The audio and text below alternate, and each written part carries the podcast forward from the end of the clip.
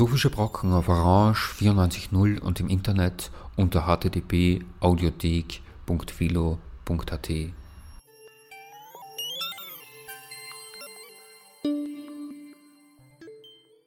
Schönen Nachmittag bei dieser Sendung der Philosophischen Brocken, sagt David Wagner. Heute zu Gast bei uns im Studio ist mein Kollege Dejan Markowitz. Hallo. Hallo. Ähm, der Organisator einer internationalen Tagung, die vom 15. bis 18. September 2016 unter dem Titel Friedrich Weismanns Legacy and Presence hier in Wien stattgefunden hat.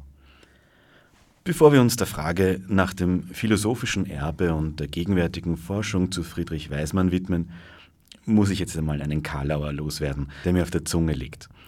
Was weiß man über Weismann? Die Frage ist gar nicht so blöd, wie sie klingt. Je nachdem, ob Sie sich einmal mit Wittgenstein und mit dem Wiener Kreis beschäftigt haben, wird Ihnen vielleicht der Name Friedrich Weismann untergekommen sein.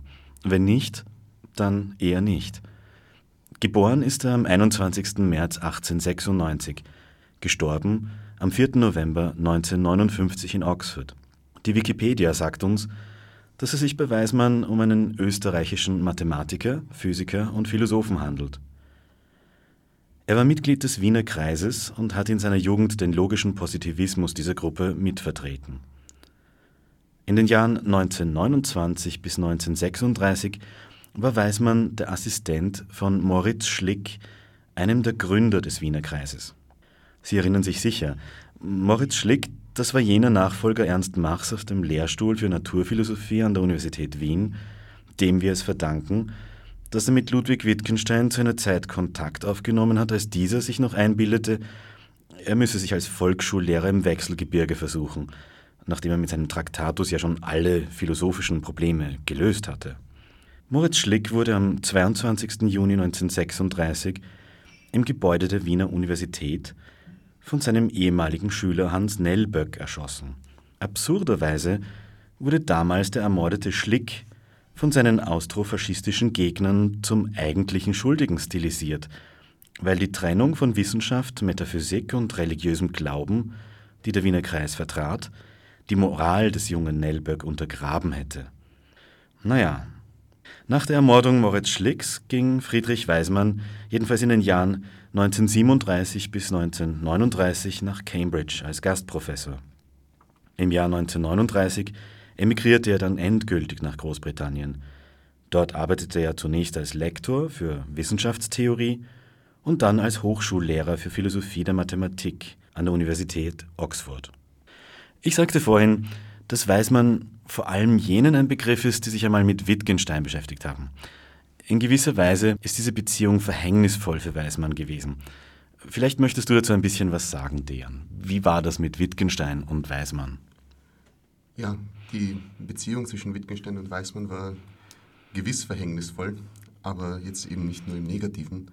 Er hatte viele Beziehungen, er hat eine Rolle gespielt, ganz zentral im Wiener Kreis, aber eben als jemand, der so der Assistent war, der ein bisschen jüngere, derjenige, der die Gedanken der großen Redner und Genies um ihn herum klarer formulieren, klarer zu Papier bringen konnte als seine Kollegen. Und dadurch kam ihm die Rolle zu, irgendwann so derjenige zu sein, der Wittgensteins zwischendurch durchaus konfuse, obskure Gedanken eben zu Papier zu bringen in einer systematischen Form, die sich auch publizieren lässt und die sich auch nachvollziehen lässt für ein breiteres Publikum. Es war ein allgemeines Anliegen auch im Wiener Kreis, das immer zu ermöglichen, dass man jetzt nicht unbedingt ein Fachmann sein muss, um alles nachvollziehen zu können. Es war ja so, dass der, dass der, weil er eben ein Assistent vom Schlick war und der Schlick mit, mit Wittgenstein Kontakt aufgenommen hat, nicht? Und Wittgenstein sich eigentlich auch nur mit Moritz Schlick wirklich wohlgefühlt hat von der ganzen Gruppe des Wiener Kreises. Ganz dass genau. es dann einfach dazu kam, dass er dabei war als dritte Person in dem Kreis. Es war so, der Weißmann wurde tatsächlich als neben Moritz Schlick war der Einzige, der von Wittgenstein toleriert wurde in seiner Gegenwart. Und dadurch ist er halt in diese Rolle abgeglitten. Mhm. Moritz Schlick war selbst natürlich ein hochbeschäftigter Professor, musste herumreisen, musste Vorträge halten, musste publizieren. Und so war es eben angenehm für ihn zu sagen, so schau Friedrich, wir haben hier diesen verwirrten dieses verwirrte Genie in unserer Gegenwart. Könntest du nicht mit ihm ein bisschen Zeit verbringen und schauen, dass da etwas zu Papier kommt, das uns nützt? Mhm. Und das hat wahrscheinlich diese Phase eben eingeleitet, wo Weismann und Wittgenstein mehrere Jahre in Wien zusammen verbracht haben, in Kaffeehäusern, in was weiß ich. Also, und Weismann ihm hinterhergelaufen ist und versucht hat, jeden Gedanken, den Wittgenstein äußert, so sofort einzubauen in ein größeres Bild.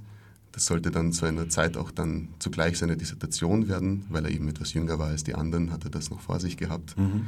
Und dadurch wurde er aber eigentlich der absolute Fachmann für Wittgenstein. Also ich glaube, in dieser Zeit und aus dieser Zeit äh, wird es kaum Personen geben, die Wittgensteins Gedanken so intim kannten. Also diese intellektuelle Beziehung zwischen beiden war sehr intim. Eine Anekdote nach äh, soll es sogar, als der Wittgenstein mit seinem zum ersten Mal die Idee hatte, seine sehr berühmte Idee von den Sprachspielen, die kam ihm ungefähr da zum ersten Mal in dieser Zeit schon in Wien, mhm. dass er angeblich Wittgenstein, der Wittgenstein den Weißmann um drei in der Nacht angerufen hat und aus dem Bett gejagt hat, obwohl der Familie hatte, um ihm zu erzählen, du Friedrich, ich hatte hier diese unglaubliche Idee und was denkst du darüber? Also das scheint mir eben ein Anzeichen zu sein, dass die Beziehung sehr, also sehr gut geteilt war und sehr intim war und der, der Wittgenstein ihm viel anvertraut hat und ein großes Vertrauen auch da war, das dann aber eben äh, gebrochen wurde, kurz nach äh, Schlicks Ermordung, also mhm. noch im selben Jahr, nur ein bisschen später, äh, hat Wittgenstein Weißmann dann plötzlich Plagiat vorgeworfen, weil natürlich waren die Sachen schon schwer auseinanderzuhalten nach so einer langen Zeit äh, der Zusammenarbeit. Und wenn, Wittgen, also wenn Weißmann einmal versucht hat, eben die großen Gedanken des Meisters mal einem Publikum zugänglich zu machen, was der Wittgenstein ja selbst nicht so gemacht hat, mhm. äh, dann war es eben klar, dass äh, Wittgenstein Schwierigkeiten damit hatte, seine Gedanken wiedergegeben zu hören und vielleicht hier und da nicht übereinzustimmen, weil die waren ja erst dabei zu entstehen. Mhm. Und er hat seine Meinung eben häufig geändert. Es gibt äh, auch ein Dokument, wo der Weißmann sich bei Schlick beschwert, dass das Projekt zum Scheitern verurteilt ist, weil der Wittgenstein jedes Mal, wenn sie, sobald sie einen endlichen systematischen Überblick zusammen errungen haben, am nächsten Tag er alles wieder über den Haufen wirft und sagt, nein, wir müssen von vorne anfangen. Und ja, so war das in dieser Zeit in Wien. Und später in Oxford gab es eine völlige Isolation von Weismann. Also Wittgenstein wollte mit ihm nichts mehr zu tun haben. Und Weismann ist in die Geschichte eingegangen als eben derjenige, der Wittgenstein erklären kann. Mhm. Also jemand, der ein Sekundärautor ist. Aber jemand, eben kein, kein genuin, wirklich genau. sinn, äh, interessanter Philosoph für sich. Ja. Genau, das hat sein Leben überschattet und sein Wirken auch. Wenn man jetzt sagt, und das dieser Schatten, den das Genie Wittgensteiner Friedrich Weismann geworfen hat und noch immer wirft, ähm, um diesen Schatten irgendwie zu relativieren, hast du ja da diese, dieses Jahr eine Tagung äh, organisiert, gemeinsam mit Friedrich Stadler, die versucht hat, sich ganz Weismanns Schriften zu widmen. Wie verlief die Organisation dieser Tagung? Ich gehe jetzt einmal davon aus, dass die meisten Leute gar nicht spezifisch schon zu Weismann arbeiten. Du rufst die an und sagst, ja, könnten Sie nicht vielleicht jetzt endlich mal Weismann lesen, so auf die Art. Wie lief das ab? Es war wirklich so. Es war ein, ein bisschen eine abenteuerliche Geschichte, die einen äh, herrlichen Kausalnexus hat. Also von einer Tagung in Dublin, wo ich war 2013, wo ich mich reingeschummelt habe mit einem Freund von mir in das Conference Dinner und ein älterer Herr mich anstüpst und sagt, naja, könnten Sie sich nicht vorstellen, mal eine Tagung zu Weismann zu machen, da gibt es so wenig. Und da bin ich rausgegangen und habe mir gedacht, zu dem Zeitpunkt, oh mein Gott, wenn ich es schaffe, überhaupt fünf Leute zu finden und sie in einem Raum zu versammeln, die dazu irgendwas sagen können, wäre wär das schon ein riesiger Erfolg. Und das hat sich dann aber als große Überraschung herausgestellt, weil ich habe mich dann an große Namen äh, gewandt. Äh, bei einigen, ein, zwei, dreien war klar, dass ich hin und wieder schon mal auf Weißmann verwiesen haben, entweder in einem Motto oder in einer Fußnote nie wirklich direkt, so mhm. in dem Sinne mhm. in einer großen Publikation. Aber ich habe daraus halt so nach, sagen wir, einfach nach Raten, wenn jemand ein Motto von Weißmann verwendet, wird er wahrscheinlich gehört haben davon. Und habe mich so über Fußnoten und Mottos hingearbeitet, die Leute anzuschreiben und zu fragen, wären sie vielleicht interessiert, was zu machen. Und die Reaktion war einfach in den meisten Fällen genau diese magische Geschichte, also so, dass jemand gesagt hat, so, ja, ich sitze schon seit 20 Jahren heimlich am Kaminfeuer und lese die Schriften von Weismann. Und oh, es gibt endlich eine Konferenz dazu, endlich kann ich dazu was direkt sagen. Das ist ja großartig. Also sofort die Zustimmung von wirklich großen Leuten. Ja. Oder andersrum, die Leute, andere Leute haben gesagt, ich habe noch nie was von Weismann gehört. Aber das finde ich ziemlich interessant, dass dazu noch nie was gemacht wurde. Das ist irgendwie ein bisschen skandalös. Mhm. Also ich biete mich an. Ich, geben Sie mir einfach einen Text und ich werde so gut ich kann äh, versuchen, hier eine erste Evaluation von so einem Originaltext von Weismann anzubieten. Und aus diesen zwei Gruppen von Leuten hat sich dann eine Konferenz von insgesamt 17 Vortragenden ergeben, äh, die gekommen sind und die zum ersten Mal so etwas wie eine Weißmann-Gemeinschaft zu gründen. Mhm. Zum ersten mhm. Mal, dass da wirklich ein Raum voller Leute ist, die direkt an ihm interessiert sind oder zu ihm forschen und sich austauschen können nach langer Zeit. Mhm. mhm. In der Tagung sind ja vor allem zwei Begriffe immer wieder von den Vortragenden behandelt worden. Einerseits ein Begriff, der auf Englisch Language Strata heißt, also Sprachschichten, und dann der Begriff Open Texture, also die Porosität der Begriffe heißt es auf Deutsch. Ähm, wie Graham Priest in seinem Kurzinterview, das ich da vorspielen werde, meint, ist der Begriff der Sprachschichten mit Wittgensteins Sprachspielbegriff schon ziemlich verwandt. Bei der Porosität der Begriffe haben wir es mit der Vorstellung zu tun, dass begriffliche Grenzfälle, also die Möglichkeit der Waage, dass irgendwas irgendwann mal vage sein würde und, und jetzt vielleicht klar umrissen ausschaut, im Gegensatz von bereits vorliegenden, existierenden vagen Begriffen und Definitionen, dass das eben ein Thema ist, dem sich die Wissenschaftsphilosophie oder die Sprachphilosophie wesentlich mehr widmen sollte. Magst du dazu irgendwas sagen? Wie, warum sind deiner Meinung nach diese Begriffe genau die Begriffe, die die meiste Aufmerksamkeit in der gegenwärtigen Rezeption, zumindest wie sie diese Tagung jetzt abgebildet hat, da und, und so wichtig. Diese zwei Begriffe, also Sprachschichten zum einen und Porosität der Begriffe zum anderen, sind diese einzigen zwei Beiträge von Weismann, also seiner genuinen Philosophie, die jetzt nicht unbedingt direkt äh, als sozusagen, er ist nicht der Wittgenstein-Exeget, sondern er hat was Eigenständiges auch hervorgebracht in der philosophischen Gemeinschaft. Und ich glaube, das ist so, weil die Begriffe einfach sexy sind. Mhm. Also die Begriffe sind gewissermaßen, jeder kann sich etwas darunter ein bisschen was vorstellen, es ist ein bisschen vage und äh, es wurde damit gespielt, also sie wurden eingesetzt äh, in verschiedenen Bereichen in der Sprachphilosophie, der Begriffe eben vor allem in der Debatte über Wahrheit in der Sprache und Sprachschichten hin und wieder eher metaphorisch verwendet, aber noch nie so wirklich technisch. Und diese zwei Begriffe haben aber eigentlich eine ganz andere, also eigentlich, es wird derzeit zum ersten Mal auch durch diese Konferenz darüber nachgedacht, was hat er denn wirklich damit gemeint. Mhm. Und das ist jetzt unter Diskussion. Das heißt, da sind jetzt verschiedene Meinungen endlich am Tisch von Leuten, die das versuchen zu erklären und zu explizieren, was der, der Weißmann damit tatsächlich vorhatte. Und es gibt verschiedene Meinungen. Zum einen eben Porosität der Begriffe hat jetzt nicht unbedingt was mit äh, Wahrheit direkt zu tun. Mhm. Der Weißmann hatte da keine Absicht, das zu machen, sondern gerade etwas anderes, einen anderen Aspekt einzuführen. Zu sagen, nein, nein, nein, empirische Begriffe, die wir in den Wissenschaften verwenden, äh, leiden unter dieser Porosität der Begriffe. Ein Beispiel, das er eben gibt, ist die Katze. Mhm. Also stellen Sie sich vor, sagt Weißmann, wir finden eine Katze vor, die sich verhält in jeder Hinsicht wie andere Katzen. Sie schnurrt, wenn man sie streichelt, sie frisst, sie schläft. Aber unter bestimmten Umständen kann sie wieder zum Leben erweckt werden, nachdem sie tot war. Und was sollen wir nun sagen? Ist das eine Katze mit besonderen Eigenschaften oder ist es eine völlig neue Spezies, die wir hier haben? Und solche Dinge werden wir immer wieder in den Wissenschaften antreffen, sei es jetzt der Begriff Atom, sei es der Begriff Strahlung, sei es der Begriff sonst irgendwie. Jeder solche empirische Begriff wird irgendwo in irgendeine Richtung noch nicht definiert worden sein, weil es unsere Interessen einfach noch nicht getroffen hat. Mhm. Und deswegen bleiben diese Begriffe essentiell und irreduzibel offen, offen für zukünftige Definitionen und Präzisierungen. Das hat er damit gemeint. Mit Sprachschichten ist es wieder was ganz anderes. Dazu mhm. Kann ich auch was erzählen. Aber ich glaube, wir haben dann eh Gray Priest, der auch ein bisschen genau, was dazu sagt. Der dazu also, sagt, obwohl ich sicher nicht mit ihm übereinstimme. Aber genau das ist eben die Aufgabe ja, jetzt. Genau, genau das darüber zu diskutieren. Genau, was hat der Weißmann damit wirklich gemeint? Und diese Diskussion, zumindest wie sie jetzt bei dieser Tagung stattgefunden hat, wird auch abgebildet werden in einer Publikation, hast du gemeint? Ja, äh, es ist zumindest die Idee derzeit am Tisch oder schon die Verabredung, dass daraus ein Band hervorgehen soll. In England, äh, Stuart Shapiro wird da mitmachen Voraussichtlich, wenn alles klappt, haben wir in drei Jahren so etwas wie einen ersten wirklichen also Forschungsband direkt zu diesen Begriffen. Sehr cool. Danke vielmals fürs Kommen und fürs mit mir reden. Ähm, wir hören uns jetzt einfach ein paar von den Aufnahmen an, die ich während dieser Tagung gemacht habe. Ich beginne mit der Aufnahme von Graham Priest. Um, now I'm sitting here in, in the park of the Alte AKH with Graham Priest.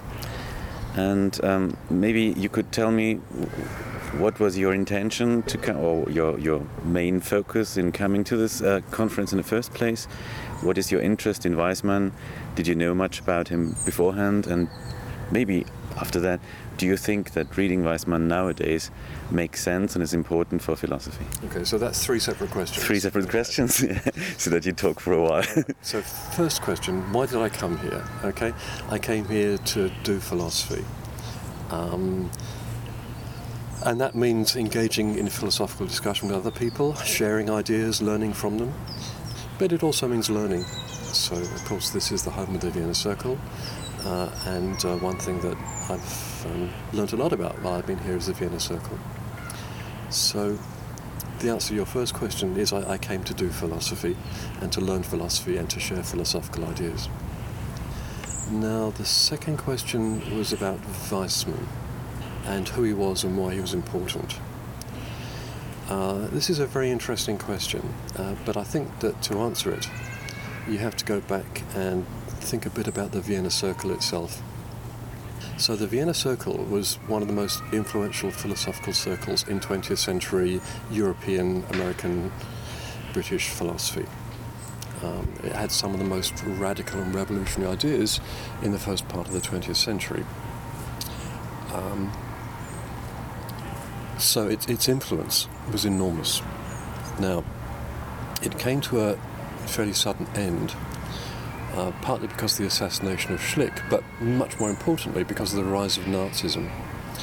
So many of the philosophers who were connected with the Vienna Circle had to leave Austria and Germany, uh, and they ended up in um, English speaking countries, uh, including Carnap, yeah, including Wittgenstein to the extent that he was a member of the circle, Gödel, who was certainly a fellow traveller, and of course Waismann. Now, it's certainly true that Carnap, uh, Wittgenstein, uh, Gödel are much better known than Waismann. But the Vienna Circle uh, was always a work in progress. This is something I've learned very much from this conference. That it was they, they had a bunch of ideas and they were trying to work them out to articulate them. And I think it's pretty true that people like Carnap and Wittgenstein very much went their own ways after they left Europe and went to the UK. And I think in many ways, Waismann was the person from the group who cont- continued to articulate the um, guiding principles of the Vienna Circle in his own way, of course. Uh, and so uh, maybe with him we see what would have happened to the Vienna Circle had it survived. That's a conjecture. Now, he's a philosopher, he's not as well known as the other emigres from the Vienna Circle, but he's still a very interesting philosopher. So, this is taking us to your third question, but um, let's remain on the second question for a moment. Uh, I mean, all, all, good philosophers have interesting ideas, whether they're right or wrong. There's often good things to be learned by them. Uh, and certainly this was true of Waismann. So he, he's wrestling with problems in the philosophy of language and other areas, but mainly the philosophy of language, which dominated 20th century philosophy. Um, and he's uh, always has interesting things to say about them. He was underappreciated of his time in England. That can be for all sorts of reasons, but he's, he's undoubtedly an important historical philosopher, just because of his trajectory through the Vienna Circle and his attempt to sort of articulate the, these ideas whilst remaining in some sense faithful to the program, which Wittgenstein never was. Okay, which brings us to your third question, which is whether there's anything one can get from reading him now. Um, yes, I think there is. Uh, as I said, his his thoughts were always insightful, whether he's wrong about things. Uh, so one of the interesting things is the way that he um, has predated some of the things that have become very standard since. So, uh, in the talk I gave, I talked about his discussion of descriptions and proper names, uh, and his comments there uh, are a version of what was made famous much later by Saul Kripke in his lectures on naming and necessity. I mean, they're articulated at much greater length by Kripke, but uh, he, th- this guy's onto this, and he's putting these, these ideas into play uh, in a very interesting way. So a number of the ideas that you find in Waismann's writings have been taken up by other people later, but there are still ideas, uh, important ideas, I think, that haven't.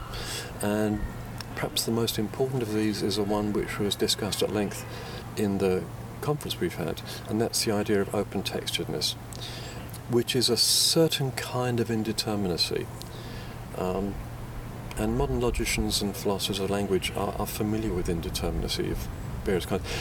But open texturedness is a very particular kind of indeterminacy.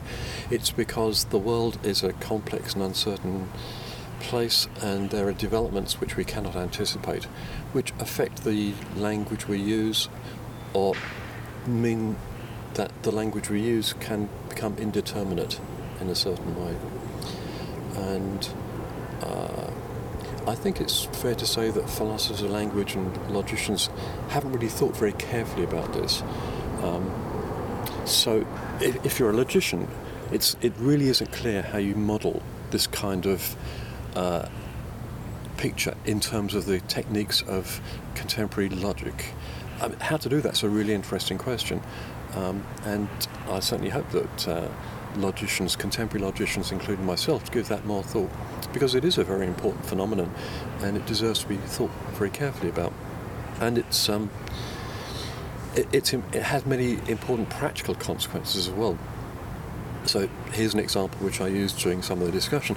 Um, in, in the American Constitution, there's a Second Amendment, and the Second Amendment is concerns the right to bear arms. So it just states that private citizens shall have the right to bear arms, and that can be private militia and so on. Um, now, when the Second Amendment was passed, there were many armaments that we now have which they'd never even thought of or envisaged. So now, when people or the Supreme Court interprets the Second Amendment, they have to decide what arms means because we now have all sorts of new arms. And uh, they have made certain decisions. So, biological, chemical, nuclear armaments, the, the private citizen does not have a right to these. But assault weapons, uh, assault weapons where you can fire hundreds of rounds a minute and massacre, you know, hundreds of people in minutes uh, are deemed to fall under the Second Amendment in the United States. Now, that's a ruling that's been made by the Supreme Court, and it, uh, the, the situation has arisen because the notion of an armament as used in the Second Amendment, had exactly the kind of open texture that Wittgenstein had in mind here. Now, uh, one might argue about whether or not the Supreme Court made the right or the wrong decisions, but um, as, far as the philosophy goes, it's clear they did have to make decisions, and they had to make decisions about uh, situations generated by open texture. And I think, had they been slightly more aware of open texture, they might have made different decisions because they would have been aware of the fact that there's uh, that there isn't an open question here which could be resolved in different ways. But how can you be uh, aware of open texture prior to a historical change?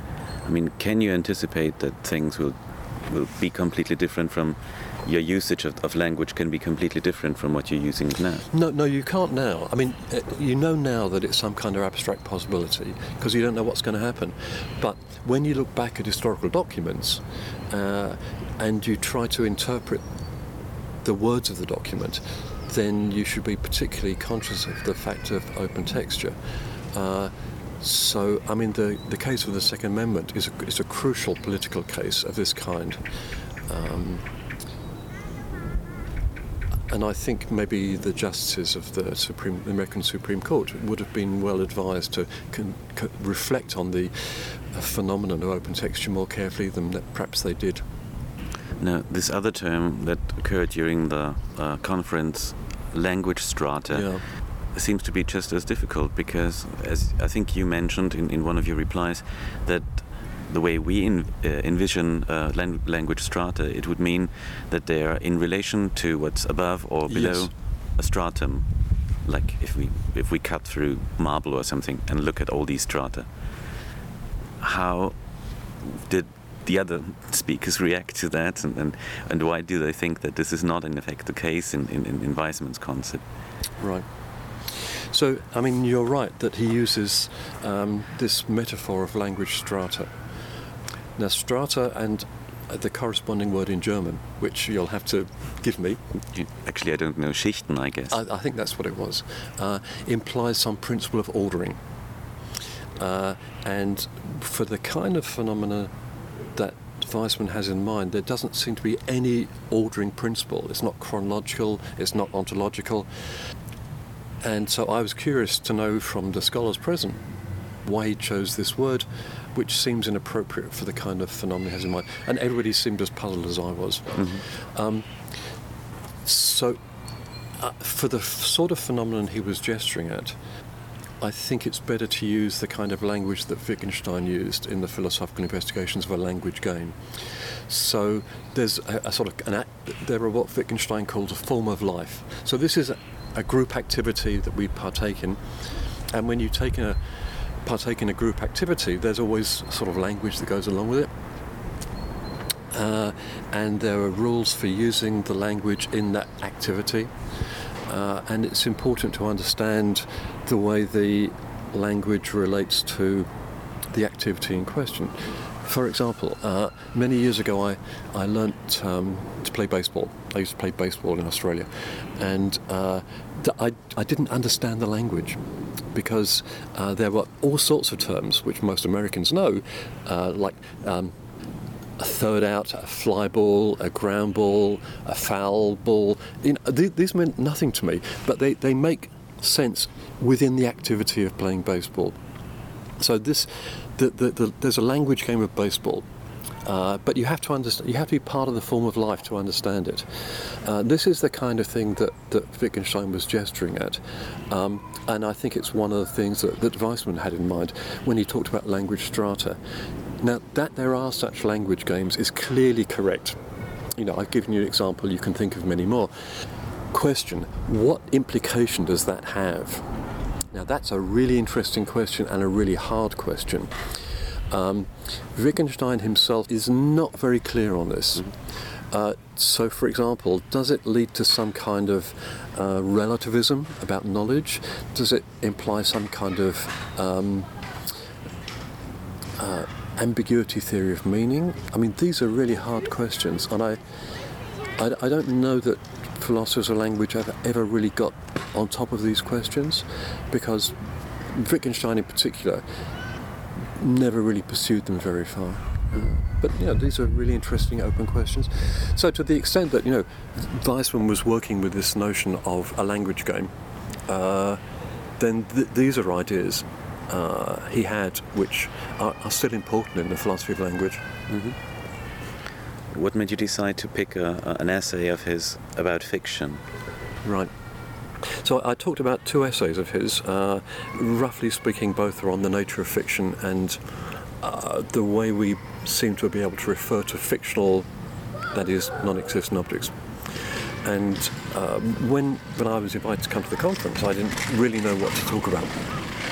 So I spent uh, several days reading Waismann, who's always a pleasure to read. So this was nice. He's not a hard philosopher to understand. You're not reading Heidegger. You're not reading Kant. You know. So I spent a few happy days reading Waismann, and I had to find something I could talk about. There's no point coming to a conference and not saying anything interesting, right? And so the first thing I thought to talk about was open texture. But first of all, I thought that a lot of people would be talking about that, uh, which they were. And secondly, uh, I didn't really have anything new to say about it. So when I read the Waismann papers, I came across these two papers on fiction, and I thought, well, they're interesting, and I've got some thoughts on that, so I'll talk about those. So they're, they're, papers he wrote in the early 50s. They were never he never published them. They were published in the Nachlass. Uh, so whether he gave up the ideas or not, I don't know. I mean, I, I think the main ideas in the papers are wrong, but, but that does not mean that doesn't mean they're not interesting papers. Um, one reason that they're interesting is that they prefigure, well, they prefigure concerns about names and definite descriptions, which were made famous much later by Kripke. And, and I, we just talked about that. But they also um, start to talk about what would later be known as Grice's theory of conversational implicature. Although he doesn't use those terms, he hasn't got a name for it, but that's what he's talking about. So that's an idea that's taken up much later. Now, those, those are very particular issues in the papers. But something else that's very interesting is this. He's talking about truth in fiction. So, what do we say about claims like Sherlock Holmes lived in Baker Street? I mean, that's not literally true, obviously, but it's certainly true in the Conan Doyle novels. So, so there's this phenomenon of truth in fiction, and what do we make of it? Now, when he wrote those papers in the early 1950s, this was not a, a well-known philosophical issue, fiction. Okay, but in the last 30 years, a lot of philosophers in the Anglo tradition have written about fiction. Um, reference in fiction, whether fiction is pretense, what constitutes truth in fiction. So these are really important questions now in contemporary uh, philosophy of literature, philosophy of language. And, and here is um, struggling with these issues um, without anything much to go on. So he has thoughts, they're all interesting, some I think are right, some I think are wrong, but he's really uh, wrestling with a problem which is actually new to him. Uh, so these are always, you know, fascinating points in the history of philosophy where people are picking up on a new issue and trying to articulate the ideas, the solutions, the problems. Um, so I, that, that's why I, think that these two papers, even though they're very sort of um, tangential to Waismann's main concerns, are, are actually really interesting.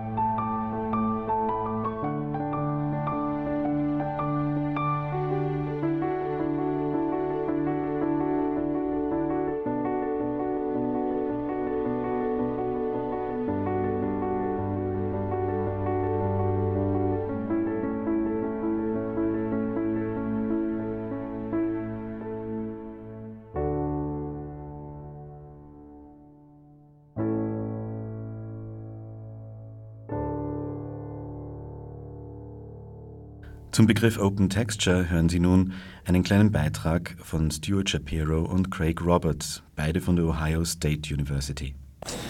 Uh, this is Craige Roberts. I'm a professor of linguistics uh, specializing in semantics at The Ohio State University.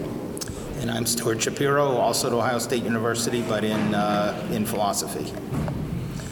I, I first uh, encountered Waismann uh, some years ago, 10 years ago or so, when I was working on my, actually more than that, when I was working on my uh, book on vagueness, and um, I'd, I'd, come across Waismann because of a graduate student uh, who, who, was working on, uh, on analyticity and uh, turned me on to these lovely articles of his, and the notion of open texture really sort of caught my fancy.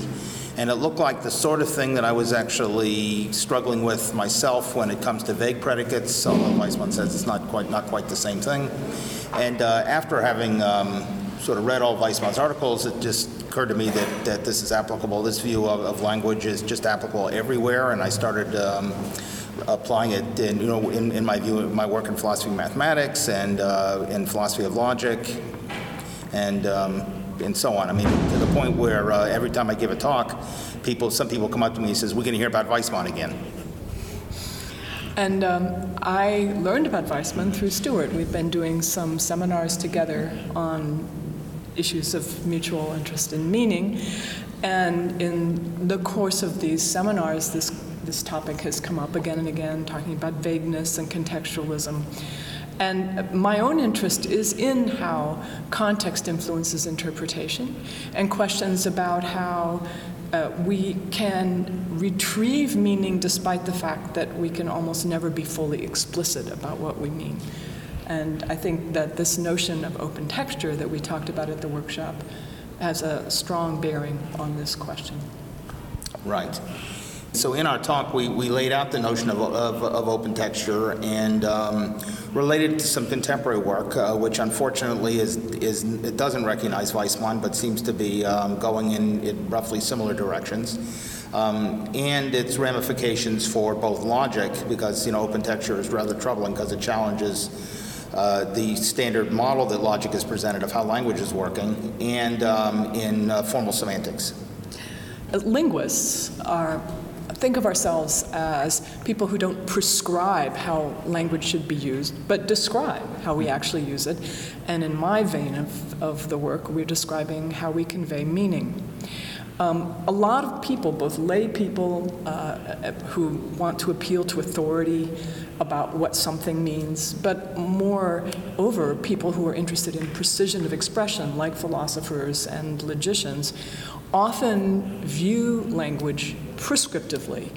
And I think in the original um, idea of constructing formal languages in philosophy, one of the reasons for this, one motivation, was some um, discomfort with what was thought of as the vagueness, the ambiguity, the imprecision of expression that, that uh, natural language was prone to.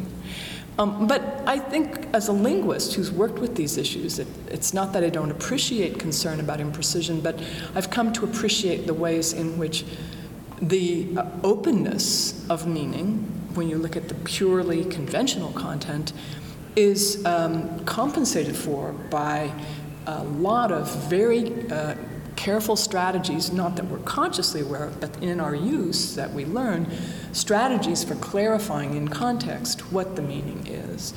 So, uh, actually, you could see the openness that open texture is one symptom of as a feature of language that gives it more flexibility and gives it a, a greater expressive power. And of course, the trick for me is to try to reconcile all that with the traditional concerns of logic and also with the particular languages that I've come to be uh, most interested in, the languages of mathematics, and how open texture at least seems to be uh, ruled out there, or at least that seems to be part of uh, the rigor that, that characterizes mathematics, is that there be no open texture. And how that's accomplished, and uh, whether, it, whether it is accomplished, and how it is, when it is, and to what extent is this compatible with the other insights about the flexibility of language? As we understand open texture from our careful reading of Waismann over the last months, what he was really trying to get at is that you can never rule out the possibility that you're going to encounter a new kind of situation in which some familiar entity, a cat or gold or uh, the notion of simultaneity, suddenly uh, isn't quite the same, doesn't behave in the way that we've grown accustomed to. Uh, Einstein shows this that simultaneity is not an absolute either or thing, but is relative to a stance. And then the meaning itself of the word simultaneous is open, that's the open texture, and it has to be resolved in a new way in order to reflect the new understanding that this new situation brings us to. Yes. so, so, so again, that's a feature. As, as um, I'm trying to remember the exact quote from Waismann, where he says that um, you can never imagine all. Oh, the language is essentially open. You, it, every where you, every nook and cranny is blocked from doubt. There's no way that every you can Right. you can block doubt Right. from the possible possibility of encountering a new situation where uh, the the extension of the term is no longer completely clear. And sort of back to one of my original interests back in my uh, intellectual childhood is to see whether this has been a bearing on what we think of as logic. and the study of correct deductive reasoning. Yeah. Because the models that we use for this, and would seem to be working pretty well, uh, don't have any room in them for open texture. Yeah. So the, the final distinction we tried to make in our talk yesterday um, bears on that sort of despair that a lot of both lay people who are concerned about clear, you know, uh, expression and, and philosophers. And you want to distinguish between precision, which is like a fixedness of meaning once and for all, which is what open texture seems to argue against the possibility of. But distinguish between that and clarity, because we can, in context, be clear, even though we can never uh, block the possibility that there'll be a circumstance in which we don't quite know yet how to use the term. How to use the term, yeah. Yeah, yeah. So we can both leave open, the, acknowledge the open texture, but be more optimistic about the possibility of clear expression. Thank you. Would you like to talk about how you work together when you write a paper together? Because that is quite interesting to students who work on their own most of the time. Well, what do we do? Uh, We we, we get together and exchange ideas and, Well, it usually starts with one of us having a puzzle that we Right. think the other one might shed some light on. Yeah. Right. And then we set, we start talking about it. Perhaps we read some papers uh, that's, that are relevant to the work, each other's quite often, but in this case, we read a lot of Waismann over the last seven or eight months. Right. And we get together and talk about it. And, fortunately, we had the uh, joy of teaching together, so when it happens when we're teaching, we just get our students to do all the work. And we just, and we just assign it to them, and, uh, right? And then they come in and discuss it, and say, oh, oh, that's it. Yeah. Right, I get it Right, now. that's right. And, and um, so we work together in regular meetings. Quite often, we're not in the same place. One of us has a fellowship, or one of us is away for the year or something. Mm. Right. And then we work, work a lot by Skype. Yeah. So that's worked really well. Yeah. Yeah. And eventually, at some point, we have to write a paper or give a talk, right? Yes, and So, I mean, that- it could go on forever. We Right, could, but that, and that usually gets us focused, and we come up with slides and. right, Yeah, yeah. Right, but sooner or later, we're actually going to publish something. Yeah, that's right. Thank you very much. Frederick Schauer von der University of Virginia spricht ebenfalls zum Begriff Open Texture, allerdings aus dem Blickwinkel der Rechtsphilosophie. So I am Frederick Schauer. I go by Fred, but Frederick Schauer. Uh, I am here initially because out of the blue, from nowhere, I was invited to be one of the keynote speakers. There are several at this conference, largely because of my own work on open texture and thinking about open texture in the context of law. I am an academic lawyer uh, who works philosophically about law and legal theory, but I am a lawyer by training uh, rather than a philosopher. So it turns out that the idea of open texture is maybe more important in law than in many other domains. So, to simplify open texture that you've heard about from others, it is the idea that no matter how sure we may be that we have defined the term, how sure we may be in legal context that we have anticipated every possible application of a rule or a principle, things may still come up that confound us. Things may still come up that surprise us. Indeed, although we are here talking primarily about Waismann, who was the creator and principal proponent of the idea of open texture. Perhaps the best example may come from his contemporary, the Oxford philosopher J.L. Austin, who said, We may possibly, or, or we may probably be able to define a goldfinch, the bird goldfinch, as precisely as we can, anticipate everything that we um, can possibly do to the limits of our imagination and then we see what we are absolutely 100% totally sure is a goldfinch, and then it explodes before our eyes. We don't know what to say, says Austin. And that turns out to be a more frequent problem in law than many other areas. One reason for that is that legal language cannot change all the time. We write it down in codes, we write it down in constitutions, we write it down in statutes, and therefore there is something fixed about language. So when we confront the unexpected, with language that we cannot change at the moment of application, we have a real problem.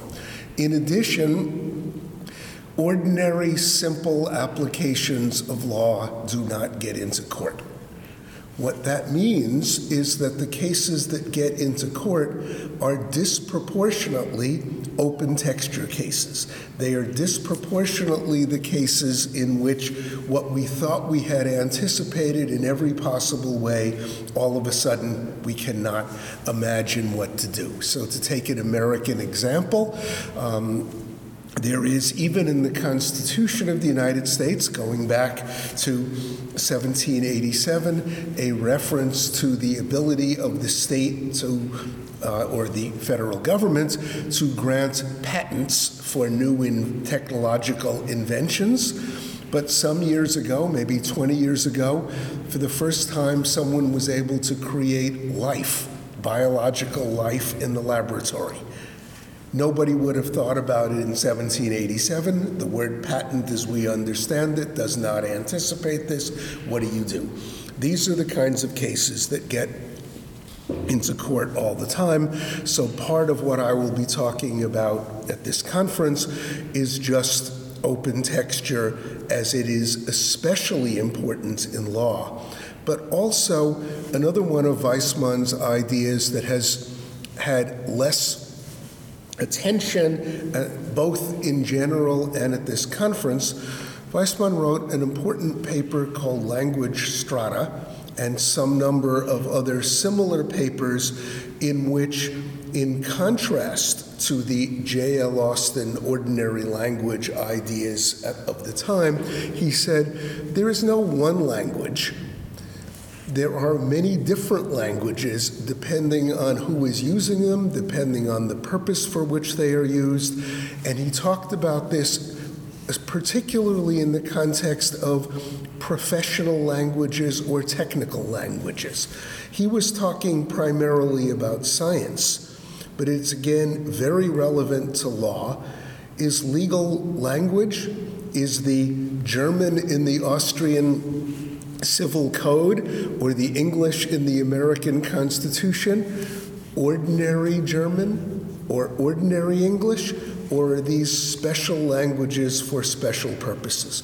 What Waismann says about language strata and what Waismann says about technical language would suggest that we make a mistake when we think of these things as ordinary language because they are technical languages using technical terms and technical structures for particular purposes, in particular, the kind of purpose I was just talking about dealing with open texture. But it turns out that law speaks not only to judges and not only to lawyers, law must speak to ordinary people as well.